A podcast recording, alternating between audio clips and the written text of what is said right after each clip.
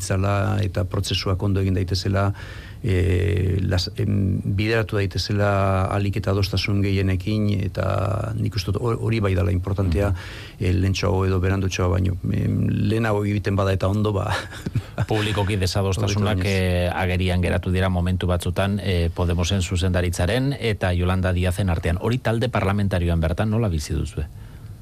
Bueno, talde parlamentarioan ez da hori, ez da hori gerten. E, egia esan, e, parlamentarismoa nahiko berezia da parlamentuan bizitzeak suposatzen du ez du esagutzen, baina dao, dao dana beteta txikikeriz gauza hainbeste gauza daude egiteko parlamentu baten, zestaukazu temporarik eh, refleksiorako edo epeluzeko refleksioak egiteko ere, oza, ari zara egunaro, egunaro, egunaro, mila zereginetan, eta ez dago posibilidaderik eh, pentsatzeko ere gauzak, eh, kolaborazio ona dago eh, koalizioa sortzen dugun edo, edo egiten dugun eh, kideon artean, bai Kataluniako aman komunak eta baita baita um, Izquierda Unida eta, eta Podemos artean e, ni behintzat ez dute, ez dute hausnartzen inongo problemari gure bizitza parlamentarioan. Ba, Roberto Uriarte Unidas Podemosen diputatua kongresuan, eskarrik asko gaur Euskadi Ratira tortzegatik. Mi esker zeuri.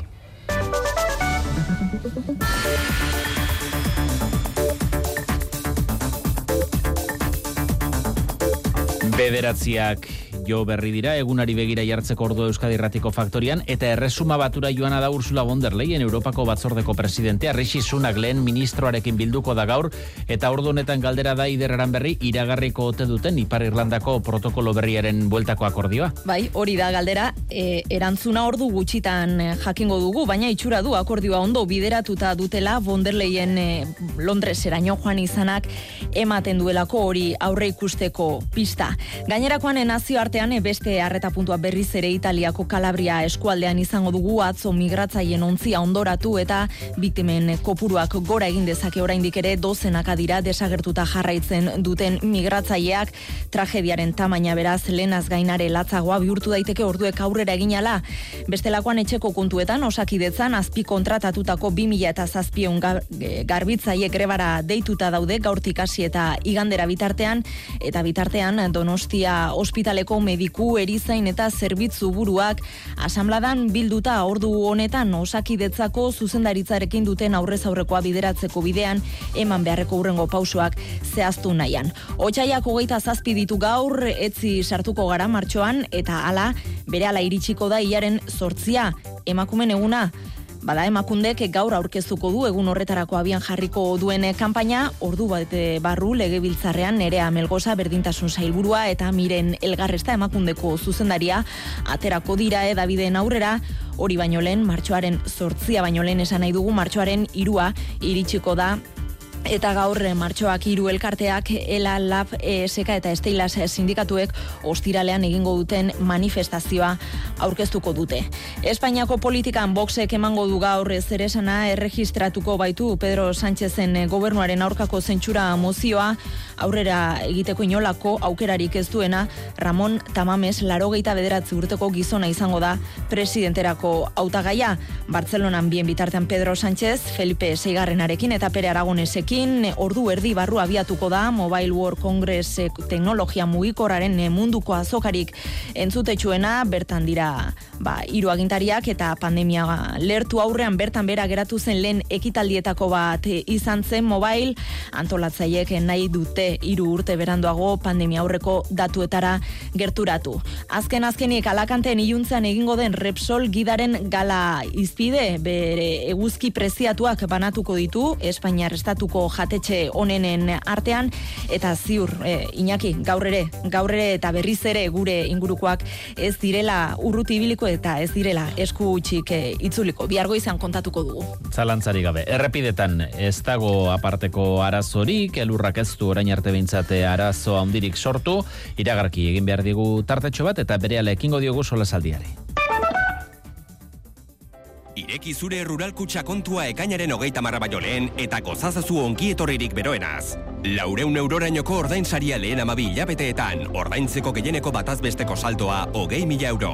UTV euneko bi koma zero.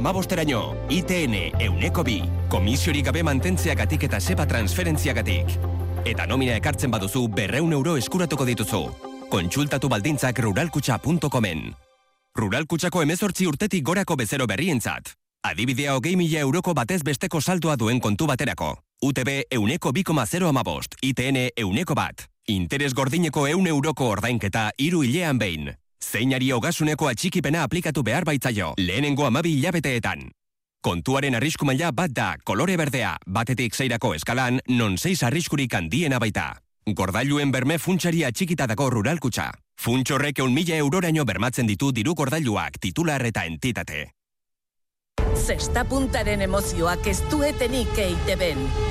Jaialai Winter Seriesen ikuskizunak segida izango du emakumezkoen txapelketa berriarekin.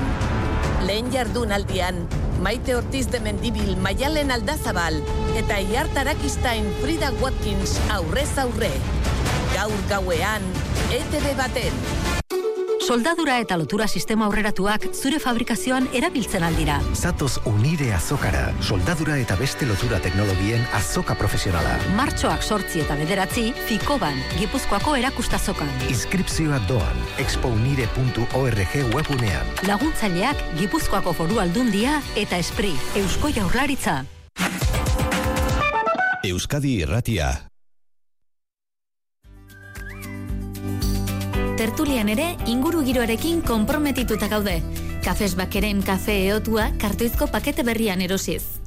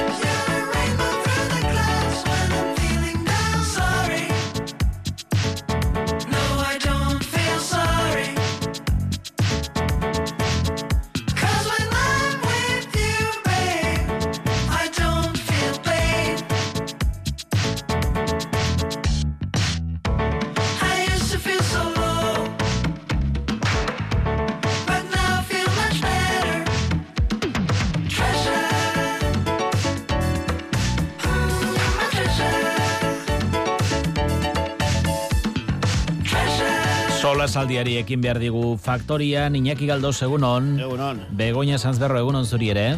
Egunon. Eneko Etxeberria, egunon zer moduz. Oso ondo, zuzen moz Iñaki. Oso Ukraniati huelta horita ondo junda. Oñatin igual gogor hotz gehiago, ez? Oñatin ala ere beti bero-bero hartzen gaituzte. Orduan, eh, oñati arrei esker beti ongi. Diote Kiefen baino hotz gehiago zegoela. Bai, hori, hori batzuk aitortu digute. Badago esaera zar bat, oinatin txita beti oio. Bueno, ba, gaur ere hotz kontuak, eh? Elurra, elur guztia non nahi, ez dakite inguruan eh, begoña tokatu zaizun. Bai, bai, e, bueno, sorpresa gaur goizian, ez? E, bi grado azpitik zagon almando zen, eta gero belatera bietu nahi zela, eta tuneletik atera, eta iru grado azpitik, eta elurre, eta iruñen ere, pues, temperatura bera, eta, elurre du. Eta mm, eh, tokatzen dena ere badelako neurri batean, ez da? Otsailaren akabera honetan. Bai, dudikabe, dudikabe.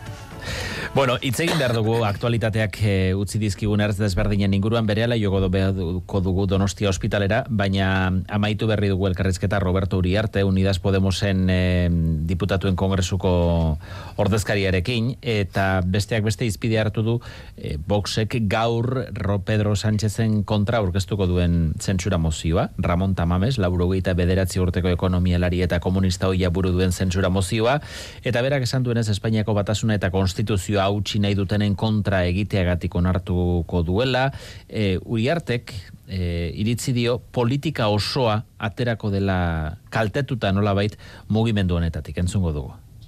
pertsonanek momentu honetan eta mozio honek nik uste dut kalte egingo diola oroar politikari, de, e, denari, ez bakarrik e, printzipioz aurkezten duenari, e, boksi berari berari, baina batez ere nik uste dut e, jendeari e, luzatuko zaion e, mesua izango da lehen dena joan oso ondo, e, oso lagun ginen gure artean, politika beste modu batekoa zaien, eta orain aldiz dena e, alperrik aldo egin da, eta horako mesu nola baite pesimistak botako dituela, eta jente asko kerosi egingo duz, eta azkenean e, nietzat e, politika entzat oso kaltegarria da pesimismoa sartzea jentaren gan, ze ilusioa galtzen da, eta eta gogoa gauzak aldatzeko eta obera eramateko. Esango zenuke, badaukala arriskori begoina, e, zentsura mozio honek, ezkortasun bat instalatzeko eta politikaren irudieri berari kalte egiteko arriskori badagoela.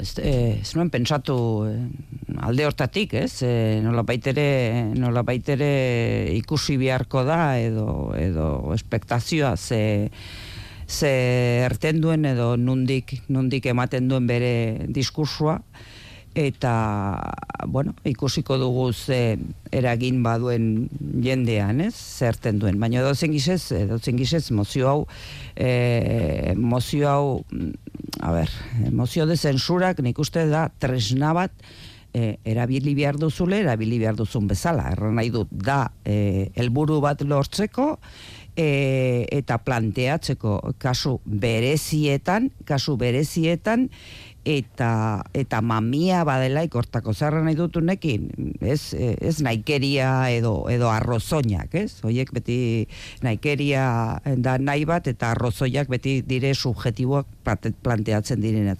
Baizik, eh, baden aukera reala. Eta denok badakigu kasu unten ez, da, ez dela aukera realik, matematikoki ez dela aukera realik, mozio de zensura aurrera ateratzeko, eta orduen, bueno, pues nik uste da, e, da modu bat e, erabiltzeko tresna bat hor dagona behar den momentuko eta kondizio batzuten e, erabiltzeko e, ez da e, gai hori e, baizik da pues, e, bosen aldetik e, uso partidista bat ez? Eta hortan ez nago ez nago ados eta hoi ja e, iduritzen zait ja kaltegarrie politika indeko zeren eta bueno, e, politika praktikoan ez du aportatiko ezer ez? Aldaketik ez delakotzi zein eta eta bueno pues e, izinde e, beste beste momentu bat e, galtzen dena denbora eta problema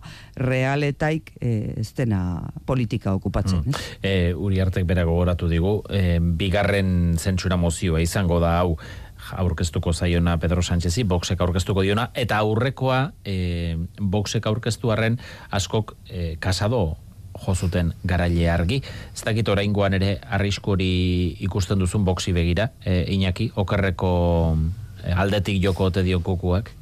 Bueno, nik azteko e, kotxean honan entorrela entzun ditute Roberto Uriarte hitz hoi- hoiek eta justu momentuan pentsatu duana da ez nagoela ados, ez, bere valorazio horrekin. Nik uste dut e, Pablo Casado etzela garaia atera. E, Pablo Casado txalotu zuten, baina ez bere boto emaiek, txalotu zuten gainerako guztiek. Zergetik eta boxekin sartu zelako. Baina ikusi beharko dena da, ea e, eskuineko soziologia elektoralak ze pentsatu zuen e, Paul, e, Casadok boxekiko izan zuen jarreraren inguruan, ez? Eta nik uste dut horregaitik Pablo Casado, bueno, bere irudia indartu zuen, baina ez be, bere boto emaien artean, eta ez zuen indartu bere boto emaien artean, eta handik, eta hori bai ondo azaldu du Roberto Jartek, ba, handi gutxira gaina Pablo Casado bota egin zuten, ez? Beraz, uste dut valorazioak egiteko orduan garrantzitsuena dela ikustea norberaren jendearen aurrean nora geratzen zaren, ze Pablo Casadori ez zion asko e, balio izan PSOEk eta Podemosek eta zentro esker mediatiko eta e, sozial eta politikoak txalo egitea, bere boto emaileak ez badiote egiten balperri da, ez? Hortik aurrera, bueno, nik pixka bat e, e, uste dut esperpento badela guztia, ez? Esperpento bada, ze, bueno, gainera, poliki-poliki e, kapituloka, e, zera, hau nola e, prestatu den, eta nola pentsatu den e, ezagutzen ari gara, e, lehenengo gauza jakin genuen Noren eta Fernando Sánchez Dragonen ideia eta proposamena izan zela, horra hor esperpento baten lehenengo kapituloa eta oso fuertea.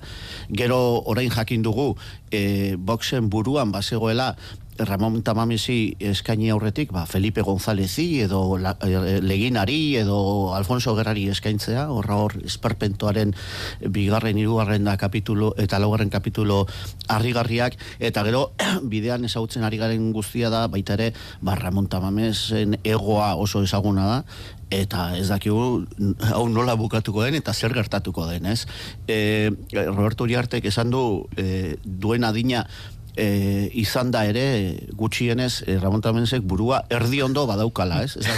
Ez dakit, dakit e, Roberto Uriartentza- e, U- e, ba, goberna, gobernatzeko burua erdi ondo izatea nahikoa den edo ez, baina ez dakit ez. Nik uste dut e, gauzak al, asko aldatu beharko e, liratekela aurrikuspenetatik e, Pedro Sánchezek e, hau ez probesteko bere mesederako ez. Nik uste dut esparpento handi badela eta bai, adibidez alterdi popularraren jarrera ezberdina izango da lehen izan zuenarekiko. Ez. Gaur deigarri egin zaigu bide batez El Mundo egunkariak eh, egin duen editorial gogorra, boxeko Santiago Bascal buruzagiaren kontra, esan ez protagonismo bila da bilela, mesede soilik Sánchez egingo diola zentsura mozio honek, eta investidura blokearen batasuna indartuko duela. Uste duzu gerta daitekeela hori, eneko? Ba, nik uste baietz, azkenean e, mo, zentzura mozioaren, bueno, denborak argi dago gobernua manejatuko ditula, ez? E, ba, hor, e, bueno, gutxieneko epe bat, ez? Poste egun uste du diala, ba, ezin dela man, tratatu gaia, baina denborak e, Sánchezek manejatuko ditu eta horrek, bueno, probestuko du,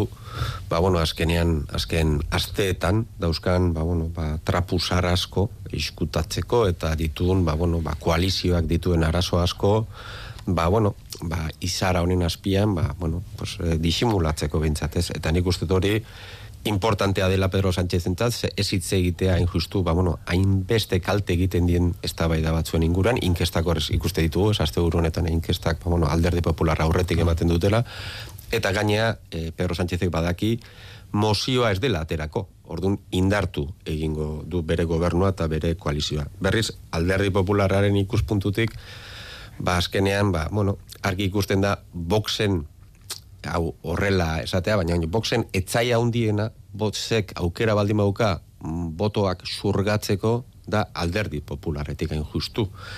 Eta hor, ba, konektatzen du, ba, alderdi sozialistak ere, e, bueno, boxen erabilera eta boxek ere behar du alderdi popularra ba, bere lekuan jarri. Ez dugu astu behar ala ere, ba, bueno, ba, feijoren posizioa, ez, ba, ez da kasado bezala bere momentuan ba, lidergoa, ez, eskubiaren lidergoa diskutitzen zioeten momentu horretan, ba, bueno, ba, berak esan zuen ezetz, etzula onartzen, bera zelako eskubiaren lidergoa, gero hori pasatu zitzaion, pasatu zitzaiona, baina ez dugu astu behar feijo lehengo erabakietako bat, bueno, zeharka edo disimulatuta hartuzun Kastilla y Leonen box egin gobernatzen, beraz. Begoera asko oso diferentea da, e, alderdi popularentzat, inkestetan aurrea dago, eta bi, box etorkizunean beharko du. Orduan, asten ditu, eta aldan neurria behintzat hau bere ala gainetik entzan nahiko luke nik uste mozio zentzuaren debate hau. Edo zimoduztan, e, bai begoinak eta bai e, nekok e, mai gaineratu duzue oso gai interesgarria e, zalantzak sortzen dituena, ez? Eta da, e, nik esan dut, esperpento bat iruditzen zaidala, baina agian e, e, nik hau esperpentotzat hartzeko e, daukadan argumentua e, obentza nagusiena ez da esatea ez dela aterako, e, ez daudela botuak ateratzeko, ez? Eta nahi iruditzen zait, e, ba, horrelako tresna bat erabiltzea zilegi dela, naiz eta e, botorik e, indarrik ez izan nahikoa aurrera ateratzeko, ez? Eta e, ber gauza esan daiteke adibidez investidura saioetan, e, ez dakit, ez? E, hemen e, erkidegoan edo edo Madrilen bertan edo e, beste hainbat parlamentutan edo e, zerak aukeratzeko orduan, ba, batzuek investidura saiotara, adibidez hemen Euskal Herria bildu, ez? Aurkeztu izan da jakin gabe ez dela aterako. Ez, esan, esan nahi dut, e, e, ez da, zuk esan duzu, begoinak esan du, baina nik uste dut hau maigenean badagoela, ez? Eta e, uste dut oso eztabaida interesgarria dela, ez? Zentsura mozio bat edo investidua saio batea bakarrik aurkeztu behar duzu jakinda matematiko indarra daukatzula.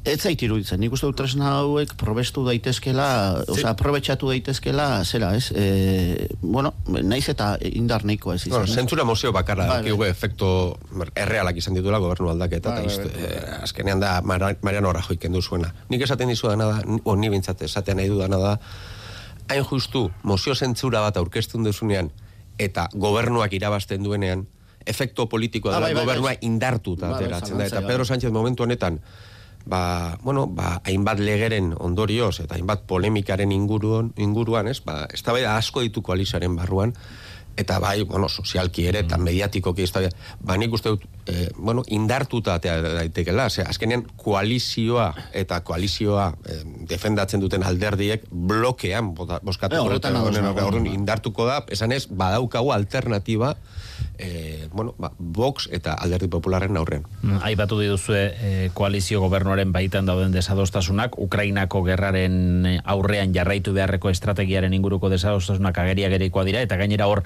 ados jartzeko aukera askorik ez dago. Beste kontu bada, bai soilik bai, bai soilik da bai legearen eh, bueltan egon daiteken desadostasun hori, e, Uriartek oso baikorritz egin du, esan du, ez dakiela noiz, baina akordioa lortu lortuko dela, ez da beste aukerarik. Zuek ere uste duzu azkenean lortuko dutela hori, eta saiestuko dela erauntara eneko e, pesoek peperen eskutik onartzea e, berdintasun ministerioak bultzatutako lege honen erreforma. Ni uste baiet, ni harrituta nagoz nolatan aurretik ez duten adostu, ba, bueno, ba, azken finean, argi dago, ez, ba, bueno, eh, Unidas Podemosek defendatzen du, eh, bueno, on, konsentimentuaren oinarri hori, ez, eta hori, ba, bueno, eh, legearen ondo jasota dagoela, eta hori probestu behar dela, eta hori mantendu inber dela, eta aldiz, ba, alderdi sozialistak, ba, bueno, ba, e, zigorra goitzearena, eta hori moldatzeren. Nik uste dut teknikoki hori, e, bueno, ez dala, ez da, zeltasun tekniko handirik hori e, adosteko, ez. Orduan nik uste dut, koalizioak aurrera egiteko planteamentua izan behar dula,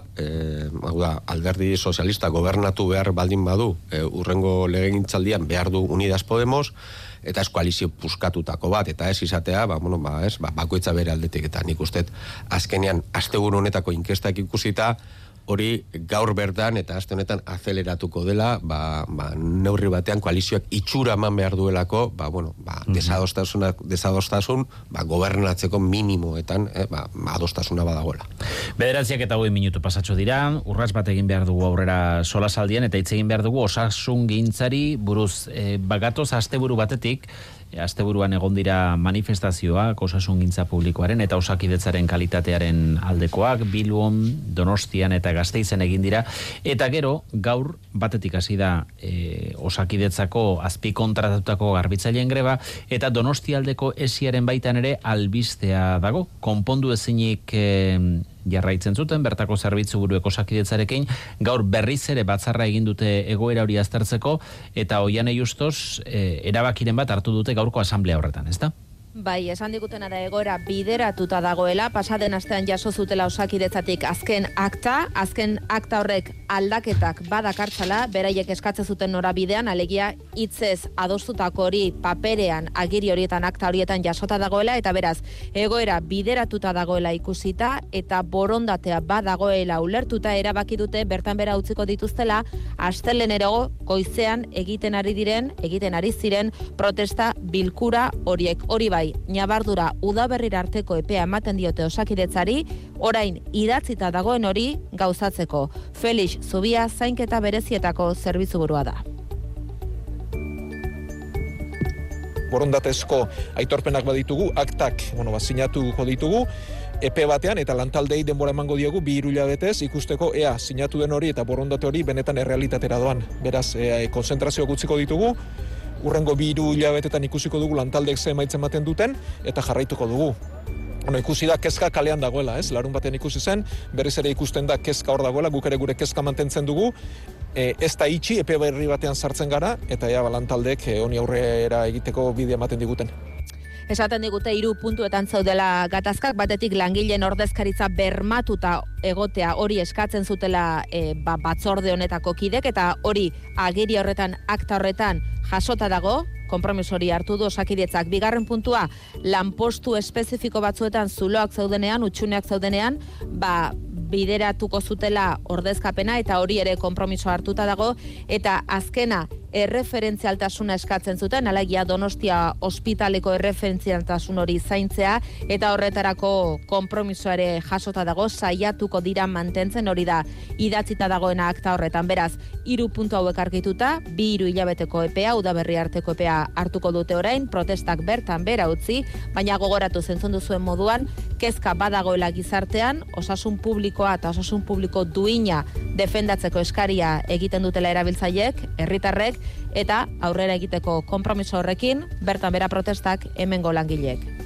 Ba, hori zerbitzu buruek egindako asamblea horren inguruan, e, bestalde, oianek aurra zita martxoaren boster arte greba egiteko deia jasoa dute, osakidetzako azpi kontratatutako garbitzaileek, hitzarmenaren negoziazioa erabat blokeatuta dagoela salatzen dute, eta osakidetzako langilekiko homologazioa betetzea hori ere eskatzen dute, e, garbitzaileen greba horren eraginik e, igartzen alda, donostia ospitalean, zuzauden tokian? Ba, bai, sartu gara barrura eta egia esan gure begiekin ikusi dugu eh, propio, ez dakit esaliteken zikindu, baina bai eh, ez dagoela bat ere garbi harrera hori, bota dituzte paper txikiak, txikituta, ebakita, moztuta, eta harrera nagusi honetan eh, nabari da ez dela eguneroko eta ohiko garbitasunik, modu horretan adierazten adizuan dute protestan daudela. Atarian ere bai, paskinak bota dituzte, jarri dute pankarta berde bat ere, eh, hain zuzen, zuk esaten duzun hori aldarrikatzeko homologazioa nahi dutela, eta e, beraiek nahi dutela kobratu, hemen osakidetzak zuzenean kontratatzen dituen garbitzaile kontrat, kobratzen dutena. Alegia, soldata parekatzea eskatzen dute, baina horrekin batera baita ere beraien garapen profesionala bermatu dadila. Gaurko huelga hori astebetekoa da, gaur hasi eta iganda bitartean, martxoak bosta bitartean, eta deitu dute lehen lab sindikatuak, esekak, komisiones obrerasek, eta UGTek, elako langileak ere, azpi kontratatutako garbitzaileak ere, huelgan dira, hauek aurretik eskatuta zaukaten greba hori, beraz, eh, esan dezakegu, ba, gaurtik aurrera, 2000 eta bosteun garbitzaile baino gehiago, sakidetzan azpi kontratatuta ari diren horiek guztiak, ba, protesta horrekin izango direla, eta behintzat, Donostiako ospitale honetan inaki gure argazkera, gure begiekin ikusten duguna, harrera nagusia, hoi baino, zekinago propio protestan ari direla erakusteko. Eskerrik asko, oiane, gero arte. Gero arte. Osasun gintzaren alorrean ertz desberdinetatik, baina ezin egon bat e, agerikoa da, asteburuan izan diren manifestazioek ere hori agerian uzten dute, Iñaki ze gogo eta egiten duzu honen inguruan.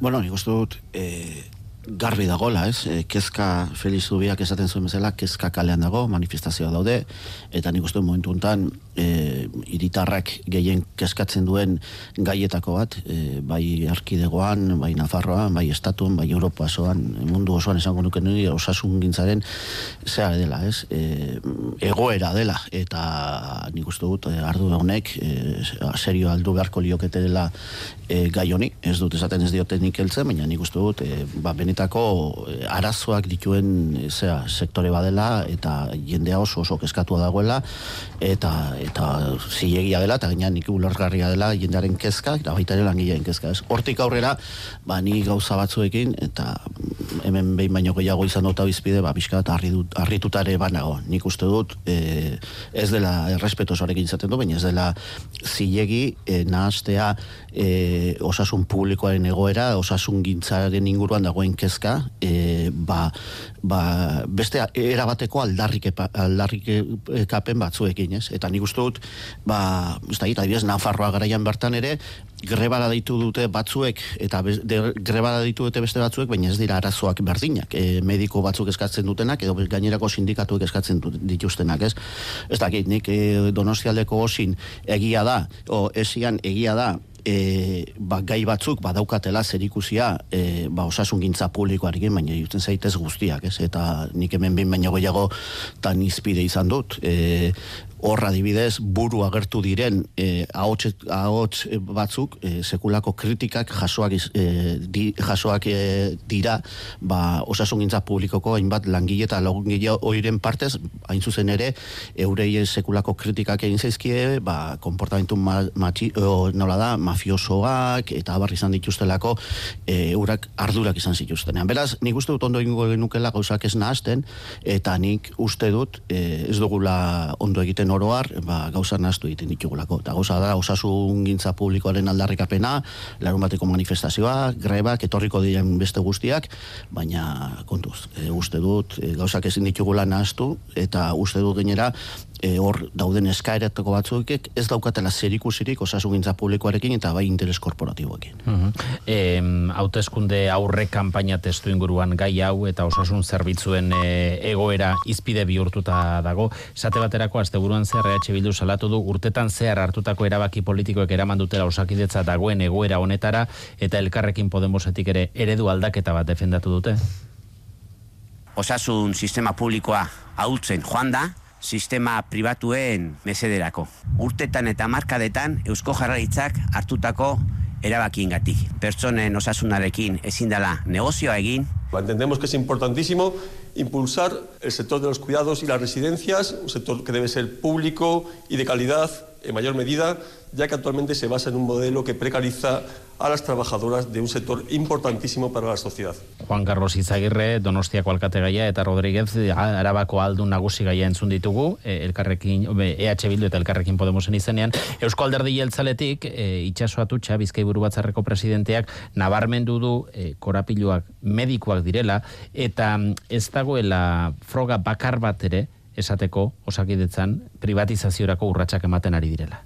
Beraz, hemen eh, langile kopuruaz ari gara eta sekzio batzutarako eta ardura batzutarako langile esak da momentu honetan nik uste dut arazorik handiena sortzen da bana. Baina beti prest sindikatuek hasitze egiteko eta langileen ordezkarik hasitze egiteko. Begoña, zuk nola ikusten duzu momentu hontan e, dagoen ezineko nau?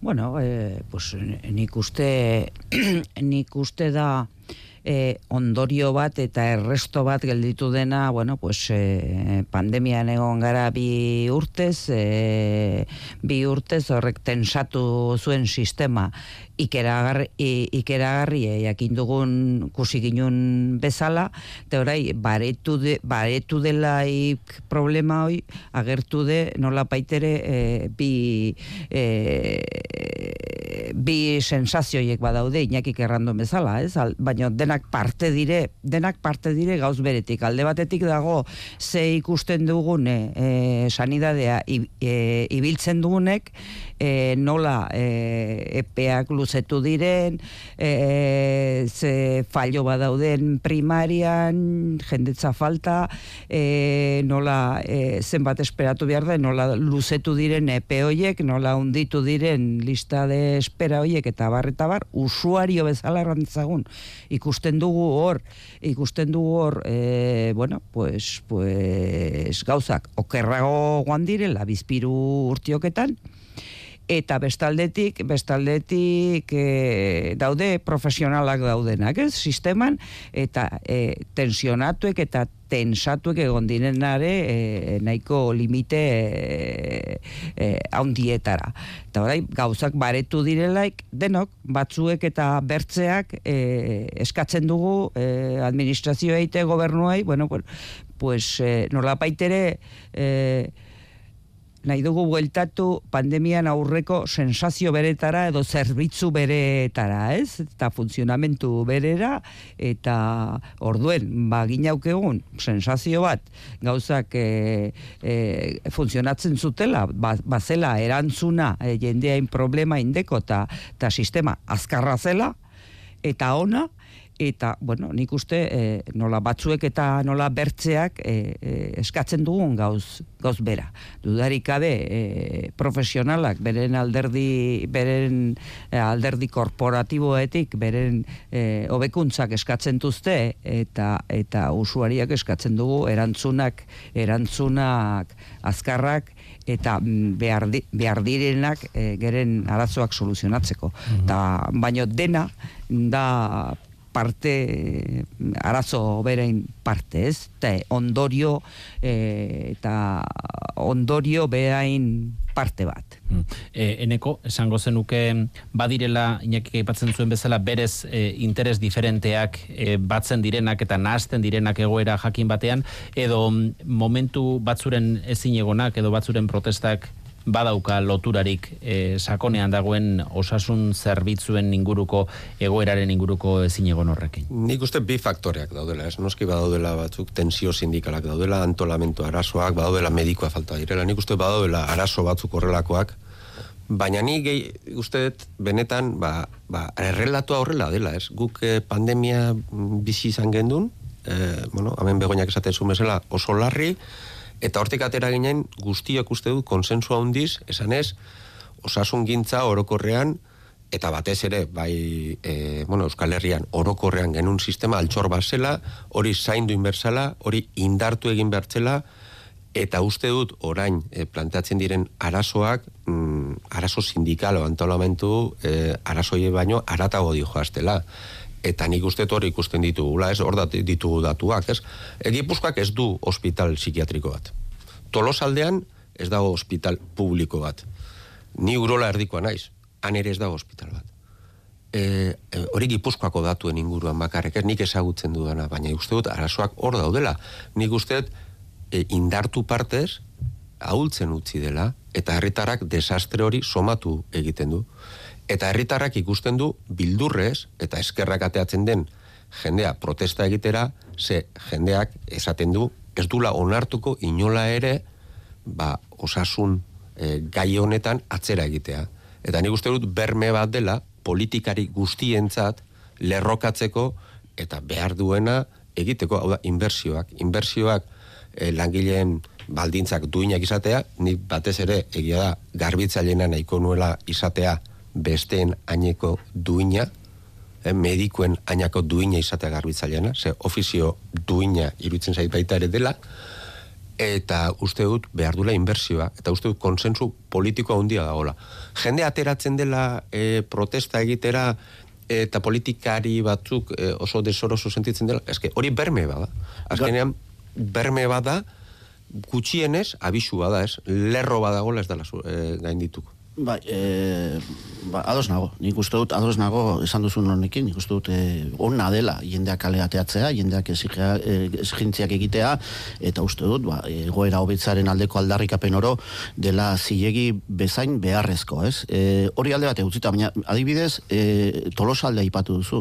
Ez da ezagun astu, nik lehen nioenaren aritik, donostialdeako esiko ardu grebagile edo protestatzaile horietako batek, e, diario baskoko elkarrezketa baten esaten zuela, ez zegoela beharrik do, e, esan nahi dut, gauzak garbi utzi dizagun, bakoitzak zer defendatzen Ez que duen. nik uste dut Hori- hori- Hori da esan nahi nuena, hori da esan nahi nuena lehen, eta, bueno, edo zimutan nik uste dut hemen badagoela. Baina uste dut, barkatu, eh, Iñaki, asteburu honetan hitz egiten ari, asteburu honetan jende atera dela.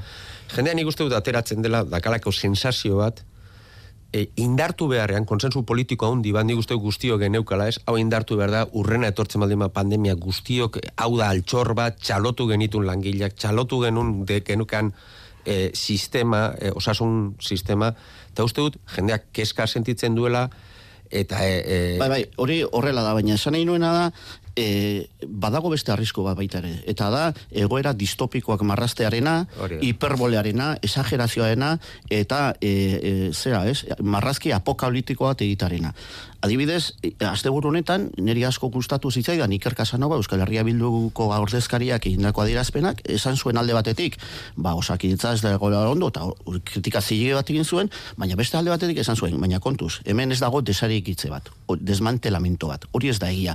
Baina hurrengo gunean, bere alderdiko Juan Carlos Izagirrek, hain zuzen ere, hitz hori erabili zuen. Osea, horra hor, Euskal Herria Bilduko bi ordezkari, e, e, e, esan Euskal Herria da- Bilduko Rebeka e, Uberak atera bai. ditu datu, nik uste Bai. dut, ezaguna Bai, dira baina atera ditu esan datu guztiak, nik uste dut sensazioa, eh, Bai, bai, bai. baina aratago di joala, nik uste dut, Baina, bueno, esan nahi dut, da, bai, bukatuko, esan nahi dut, datua daudela, e, ze inkremento egona, ze igoera egon diren inbertsiotan, gastutan, izugarri izan da, gehiago behar duela, ez dauka zalantzarik, kritikoak izan behar dugula, ez dago zalantzarik.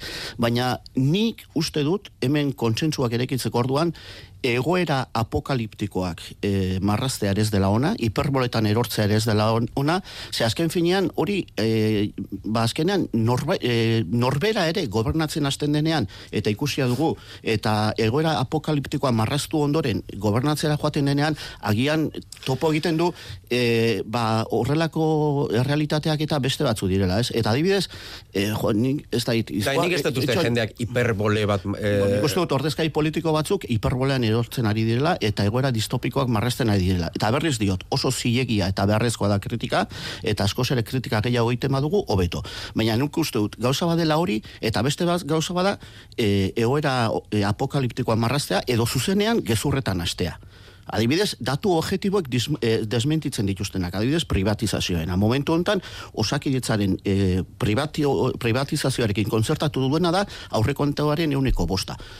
E, eta hori ere etzai gondo duko, ados nago. Berrehun da hogeita bost milioi daude Euneko bosta, aurrekontuaren euneko bosta. Beraz, e, jarditza gauza betoken. Eta hori ere ez da ondo dengo, eta hori ere kendu egin beharko da. Ados nago. Baina ez dezagun eman irudia e, e, objektiboki ez denarena. Eta onar dezagun sekulako igoerak egon direla. Bai hemen bai beste toki batzuetan. Ze beste gauza bat nahiko harrigarria da e, e, Podemosena. Podemos ari da gobernatzen Aragoin, Nafarroan, Euskal Herrian bertan, Nafarroan, Balearetan, Kaneretan, eta han, han ere sekulako grebak daude, sekulako arazoa daude, asko ere okerrago daude toki askotan hemen baino, eta nik adibidez hemen erkidegoko e, Podemosekoi, ba, esango nieke, aizue, e, ikus ezazue, errepasatu ezazue, zuen elkide goietako zailburuek zer erantzuten duten greba deialdi bat dagoen bakoitzean. Beraz, nik uste dut, berriz diot, beharrezkoa direla larun batean bezalako grebak. E, e, nik uste dut hori dena oso ondo dagoela, eta kontrol politikoare bai, bilduk, Podemosek guztiek egiten dutena, edo alderdi popularrak e, eusko legebiltzarrean, nik uste dut hori ondo etorria dagoela, baina uste dut egoera distopikoak marraztea. Gehiagikerietan erortzea ez dela ona denon onerako. Nik uste dut inaki gure eh, realitatea ezin degula konparatu gure osasun gintzaren sistemaren realitatea beste erkidegoekin. Bueno, eure konparatzen dute, eure konparatzen bueno, dute. Ni, ni behintzat beste puntu bat eta nik uste nun, eh, benetan uste nun indartu egingo zela, eta nik uste dut, eske herritarrak eh, ikusten dutenean, gaur, eh, juten dianean ambulatu egira, ikusten dute zer realitatea daukan. Eta horrek keska generatzen du, eta keska handia. Ez guztu zu Eta- desmantelamentu badagoela. A ber, nik uste dut benetan... Euneko nik berrogeiko nik- igoera egon nik- denean Nik azken- uste dut benetan basegoela e, nahi bat, eta uste dut basegoela, e, bueno, konsensu politiko bat esango nuke, osasunari da segokion guztia indartu egin zela eta inbertitu behar e, eta hori zela gure, bueno, e, lehentasuna eta ez dut uste lehentasuna nik. Nik sensazio hori Baina, daukat. eh, nik Gero arazoak izango dira batzu bestea, baina uste dut lehen, gure agenda politikoan lehentasun gisa markatu behar duela. Horrela eskatzen duelako gizarteak. eh? Lehenengo parterekin jadoz, bigarrenarekin ez. Bueno, eh, denean ados egotea ere ez da. Ez da. Ez Hogei minutu falta dira marrak izateko, tarte txiki bat iragarkiak entzuteko, eta beste mm, zerbitzu publiko baten egoerari buruz hitz egin behar du. Badakizu posible dela umetoki lepoko minbizia prebenitzea? Osakidetzak lagundu aldizu.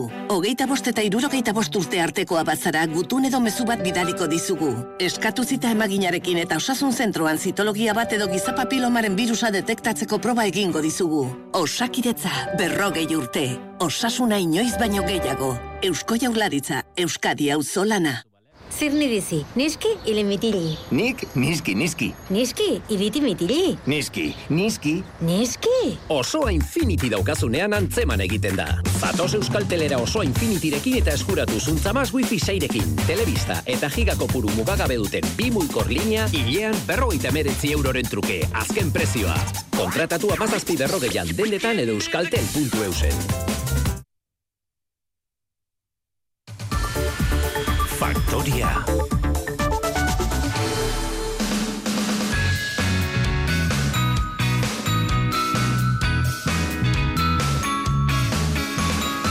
Begoña Sanzberro, Eneko Etxeberria eta Iñaki Galdosekin ari gara solasean hemen faktorian, eta hitz egin behar dugu, esan dugun bezala beste zerbitzu publiko baten egoeraren inguruan. Espainiako gizarte segurantzako bulegoetan txanda eskatzeko dauden zailtasunen inguruan. Zailtasun oso handiak daudela azken asteetan erabiltzaile batzuren partetik hori iritsi zaigu, arazo ez da berria, hilabeteak dira txandartzeko zailtasuna daudela, baina Imanol de la Barga itxura da azken asteetan egoerak beste koska bat egin duela okerrera, ez da? Eta hori bertatik bertara ikustera jaitsi gara, donosteko loiolako herri beretan dagoen gizarte segurantzaren bulegoko atarira. Eta sartu irtenean ez zebiltzanei galdera egin eta haiek sumatu ote, ote duten, ba, arazo horiek egon badirela, itzordua hartzea kosta egin ote zaien, hori galdetu diegu, eta erantzuna aho batez eh, eman digute. Bai, bai, bai, saiatu ginen e, ume auki bezain laester e, txandartzen, eta ezinezkoa zen. Eta orduan begiratzen ibili ginen, aber trukoren bat zegoen, zerbait, eta azkenian irakurreko nun, goizeko saspiterritan hartu bertzala txanda, orduan alarma jarri goizeko saspiterritan, eta orduan txaukin aukera hartzeko txanda, Ze dirudinez egunean ematen omen dituzte, ba igual amar txanda edo ez dakizen bat txanda, eta, eta hortara mugatuta gelditzen da. Deitu dugu telefonoz mila aldiz eta ez digute ez hartzen telefonoik eta ez ezer ez. Eta orduan erabaki dugu ba, goiz goizian etorri, lehenengo orduan, eta atenditzen diguten. Eta horrela bai, atenitu digute. Eta guen beste paper batzuk egin behar ditugu, eta ber suerte badaukagun. Bai, bai, saiatu naiz e, txanda eskatzen, eta bai telefono ez da ez hartzen, internetez ere ez, gainera ez dakit zer, no, zertarako ez eskatu behar duen jartzen du, sakatu bat, sakatu bi, sakatu hiru, baina ez dakit zer nahi dudan ere. Eta orduan, ba, ba hori, eta egin ditut e, berrogei kilometro. Eta agian ez diate, ez diate atendituko ere, eta bakarri da papertxo bat eskatzeko. Eta pentsatzen hori gaur egun dena internetez egiten dez hori egin zitekela, baina ez. Eta hori nabaritzen da utxon ere norbaitek hartu telefonoa eta zebait behintzat gidatu zer egin behar duzen. Hori da eskatzen den bakarra. Iruñeko bulegoan izan dira, hilara batzuk azken egunetan donostian alakorik ez dugu ikusi, baina entzun duzue ezin egona baietz hori orokortua dela, galdera egin eta herritar guzti guztiek esan digute baietz arazoak izan dituztela txanda eskatzeko telefonoa erantzunez, interneten argibide falta, denbora tarte handiegiarekin emandako itzorduak, askotan errepikatu diguten e, ideia tratua hotza dela, gizatasuna faltan eh, bota dutela. Pertsona nagusi askoren beste salaketa, ba, bide telematikoak ez dituztela menperatzen, telefonoz arretarik ez dutela jasotzen, eta internetez ez direla gai tramitea egiteko. Baina itzordua eskatzetik arago, beste emakume honen eh, salaketan, gazteleraz eh, hitz egin digu, baina entzun nahiko genukena. El problema no es la cita, la cita es lo de menos. El problema es que para hacer cualquier gestión por internet, que es lo que te- ellos te recomiendan para agilizar todo, no puedes hacerlo si no tienes el teléfono móvil actualizado. Porque para Esan te- kontua arago doala, ez dela bakarrik itzordua eskatzea, burokrazia astunegia dela, alde batetik eh, besteran joan arazi dutela, tramite txikiak egiteko, ara eta ona, eta itzulinguruka ibiltzen direla. Esan digutena. Eta aldi berean sindikatuek berresten dutena ere bai, ezta? Bai hori da, sindikatuek eh, salatzen dutelako estatu mailako arazo larria dela, komisiones, UGT eta CESIF eh, sindikatuak ari dira mobilizatzen, eh, plantilla falta dela, hilara luzeak sortzen direla, eta larriagoa dena horrek dakarrela ordainketa eta tramitetan atzerapena. Salaketa horrekin batera, dioten gainera, langilek aginduan jaso dutela, bezero edo erabiltzaile bakoitzarekin, hobeto esan da, ordu laurden baino gehiago ez dezatela igaro. Espainiako gobernuaren izenean, eh, Jose Luis Escriban, gizarte segurantza ministroak duela aste gutxi adierazi du, plantillak eh, indartu direla, indartzen ari direla, eta itzordu gehiago banatu direla azken aldian, tramite eta ordainketa premiazkoenak asko jota hogei eguneko epean eh, tramitatu eta onartzen direla, hori ministroak esandakoa, baina erabiltzaileak entzun da, ba, ez dirudi azalpen hauek baleko direnik. Argi dago segurantza, gizarte segurantzan, tramitazioak egiterakoan, gainera, oso momentu zehatzetan izaten dira, e, guraso berri izaterakoan, erretiro hartzerakoan, besteak beste, baina oso momentu puntualetan eta horrelakoetan zai egotea, e, begoña, e, ez da, ez da atseginena, nola baita, ez da? Ez, bueno, ez nahi ginen solasten eh, osasun gintzan eta aipamena zen, aipamena zen desmantelatzen aiote zen edo ez, nire idorie da ez ez. E, hauldu, bueno, pues erran dugun bezala. Baina kasu unten, hausartzen naiz erte- ertera, e, akaso, bueno, jendeak kalera ere atratzen bada eta lagatu bali medaia puntu batera ezinezkoa dena, e, pues, bueltatiko da negurriak aseiko dire hartzen, eta bueltatiko da, bueltatiko da gaia, ez? Baino, e, egie esatako, e, jendeak e, nahikoa aguantatu du, zeren eta arazo denak, e, ganden urteain lehenetik hor daude bizitut, e, bizitut e, lentabiziko personan. Ez niretako, baina bai nire bi aurridia indeko. Eta, eta bueno, e, zu, zaila, latza, e, konsegitzea, e, eta dudikabe digitalki azkenian, zeren eta presenzialki, bueno, pues, imposible, baina hain naiz aipatzen ja ganden urtetik, ganden urteain lehenian, eh? E, ja, urtarriletik, e, otsailetik, bueno, pues, edo, edo digitalki manejatzen zinen, edo etzagon aukerik e, lortzeko e, zure e, tokatzen zaitzun mm -hmm. pensioa.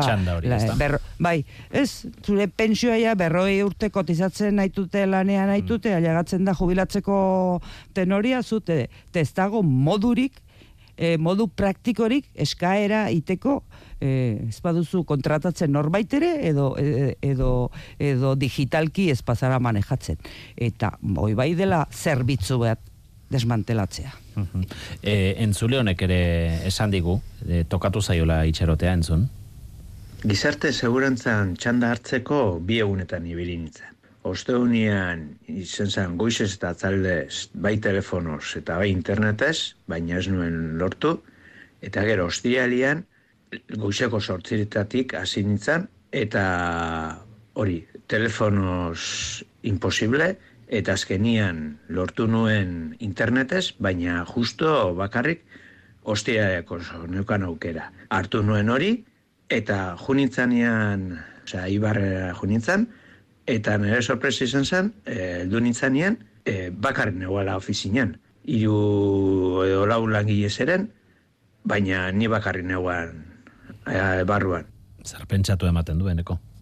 Ai, azkenean, badaukagu aspalditik, ez, administrazio zaharra hau, ez, Napoleonek inventatuzun, asmatuzun administrazio burokrazia hau, ba, nola, nola egin, ba, herritarrei, benetan herritarren zerbitzura goteko, ez. Eta nik uste dut, bai gizarte segurantza, bai hogasuna, bai hainbat zerbitzutan, udaletan ere, eh? asko dagoela hobetzeko, batez ere, jartzea herritarren ba, ba, begira pean, ez? Azkenan zerbitzu bat ematen ari gara, o eman behar dute erakunde publikoek herritarrari, eta hori benetan sinistu behar da.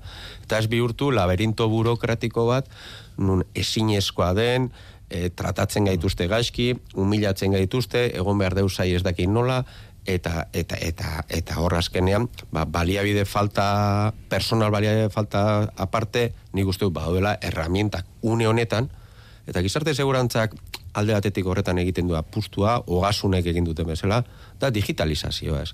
E, ezin dugu guztia salbatu e, e, personalarekin eta eta presentziarekin, baina momentu honetan denok ditugu, ia guztio ditugu, eta manejatzen dea ia guztiok mugikorrarekin, eta ez dakit zergaitik, ba, bueno, ba, enpresa pribatuek emate duten zerbitzua bezala mugikorrakin mm duina, ba, zergaitik, hainbat eta hainbat erakunde publikoak ez duten ematen zerbitzu mm. duina e, neurri berdinean oso, oso denbora gutxi dugu, baina entzule honena ere bildu nahi genuke oso momentu vital jakinien tokatu zaiolako.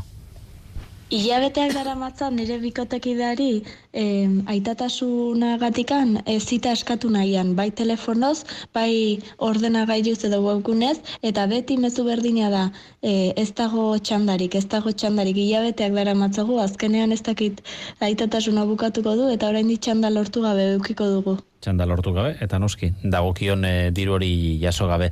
Iñaki, e, segundu gutxitan, zure gogoeta. Ez, ba, e, borrometan hasita esango nuke peio errotaren bertsoura etorri zaidala gogora ez, kontxe jura etorri naiz paper baten bila, baina uste dut hori baino gai serioagoa dela eta eneko zian bezala egiturazko arazoa daudela hemen, e, uste dut e, asko daukagula zer pentsatua, gaur e, e, gizarte segurantza ipatu dugu, batez ere, baina uste dut oroar administrazioek mm. daukaten arazoa dela. Iñaki Galdos, Eneko Etxeberria eta Begoña Sanzberro, eskerrik asko. Bai, bai. Datorren astera arte. Gero arte. Agur. Keinu txikiek mundua alda dezakete. Baken, gure kafeoaren plastikozko bilgarria kartoiagatik aldatu dugu. Material berriztagarria eta jasangarria. Aldaketa txiki horrek urtean zazpitona plastiko sortzea saiesten du. Bakeren konpromiso iraunkorrarekin bat egiten duzu?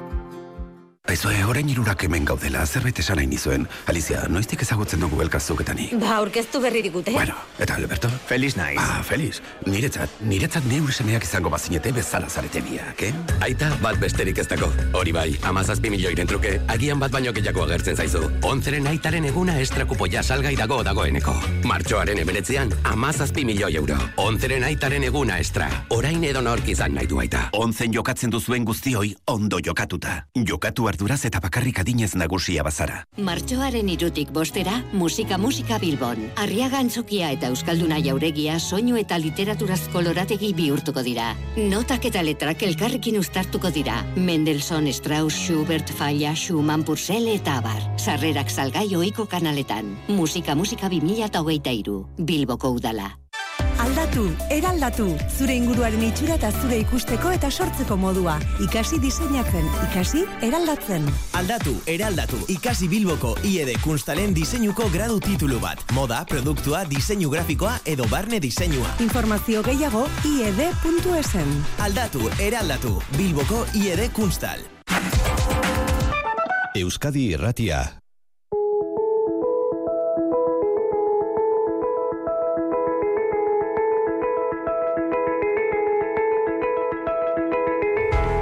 Mikel Rotaetxe, egunon. Kaixo Iñaki, egunon. Eta Iban del Campo, egunon zuri ere.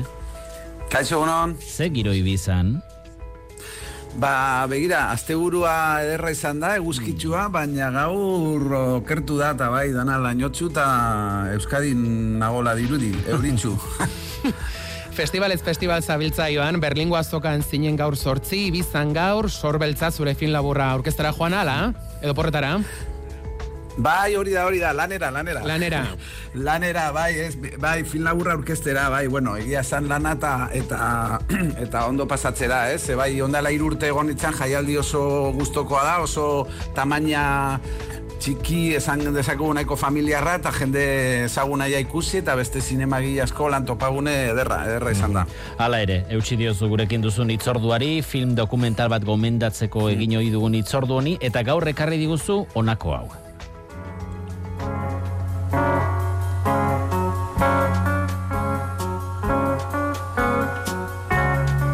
Getty Images, irudi film bat edo beto esan da, irudiei buruzko film bat, ez da?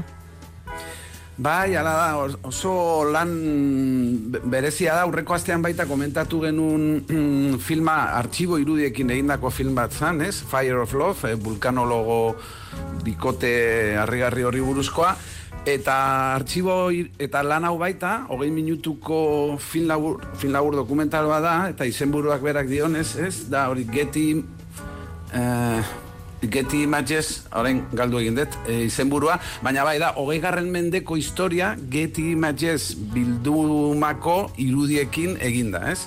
Eta bai egiten du hausnarketa bat, modu oso inteligentean, ba, artxibo irudien e, jabetzari buruz, ez? Ze, bueno, dokumental gintzan askotan e, oso e, erabiliak dira, ba, historiako artxibo irudiak, eta lan honetan zuzendari honek egiten duna da, era da, e, Richard Misek, ikerlari eta sinema historiaren e, irakasleak egiten duna da honen inguruko hausnarketa bat, ez? Norai, norabait jo, horrekin jokatzen, ez? Hau da, zein, zeintzuk dira irudi hauen jabeak, artxibo irudien jabeak ez, eta kasu honetan erabiliz film labur honetan bakarrik Getty Images artxiboko irudiak, ez? Irudiak eta soinuak. I- Irudiak zuri beltzean dira, Iban, ikusi ditugu hor mundu gerretako irudiak, irurogeita sortzeko Bai. maiatzekoak, lehen kolorezko irudi batzuk ere bai, Wall Street, dorre bikiak, en hogei garren mendeko historia biltzen du filmak irudio erien bidez. Amarkadaz, amarkadaz Bai, bai.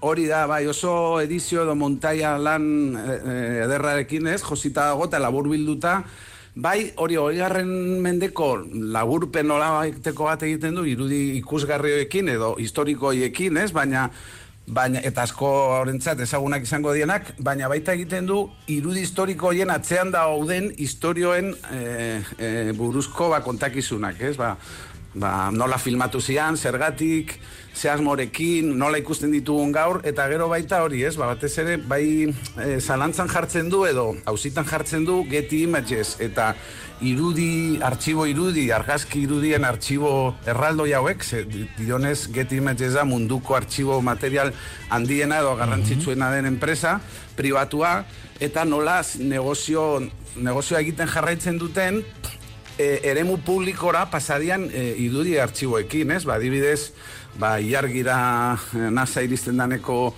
irudiak edo hainbat eta hainbat irudi daude, ez? Eta orduan egiten du modu oso jostagarri baten, eh, horren au, eh, gaineko hausnarketa hori, ez? Bai, bai jabetza intelektuala, zen nola labur biltzeko, oso teorikoa ez izateko, guk ikusten ditu eh, irudi gehienek, artxibo irudi gehienek, eta argazkerak ez jabetza intelektual bat, edo copyright bat, ez? Baina badago, mm, denbora bat iragatzen danean, printzipioz eremu publikora pasatzen dira, hau da. Erabilpen libre auki beharko lukete, baina enpresa hauek jarraitzen dute, negozioa egiten eh, irudi hauekin, ez? of how it was made and why, and of what happened to it next. Artxibo irudiak oinarri hartuta, beraz, eh, dokumentala, dokumental filmla, eh, non ikus daiteke, Iban? Bai, hori be bai, oso, bai, horregatik ekarri eta aste honetan, ze oso proiektu berezia da, webgune, berezko webgune badaka, filmaren izenburua jarrita Googleen e, bilatu daitekena, e, eta ikusi daiteke, bal, e, Palentzian e, egonda orain, eta deskargatu daiteke webgunean, martxoaren lauar arte. Getty Images eh, beraz, hor ikus daiteke, eta gainera Creative Commons lizentziapean, modu librean eta doain berrari, berrerabili ere bai, ezta? Hori da, hori da. No, jaialdia honek, adibidez orain, Palentzian emana e, proiektatu zuten atzo, eta martxoanen lauar arte, deskargatu daiteke jai, e, filmaren webunetik, eta zuk berrerabili, nolabait, liberatu ditu, eskubide librean jarri ditu eta deskargatu ditzakezu eta nahi dezu moduan erabili, ez? Konforme. Creative Commons lizentziapean, hori da. Getty Images sartuta, iritsiko gara dokumentalontara. Datorren astean donostian, Iban? Mm, bai, bai, espero Mm, baiet. Oso konbentzituta ez duzu Bai. esan, eh? Aste hona izan, Bai, bai, espero baiet. ongi joan da dila. Oso ondo, kerkasko.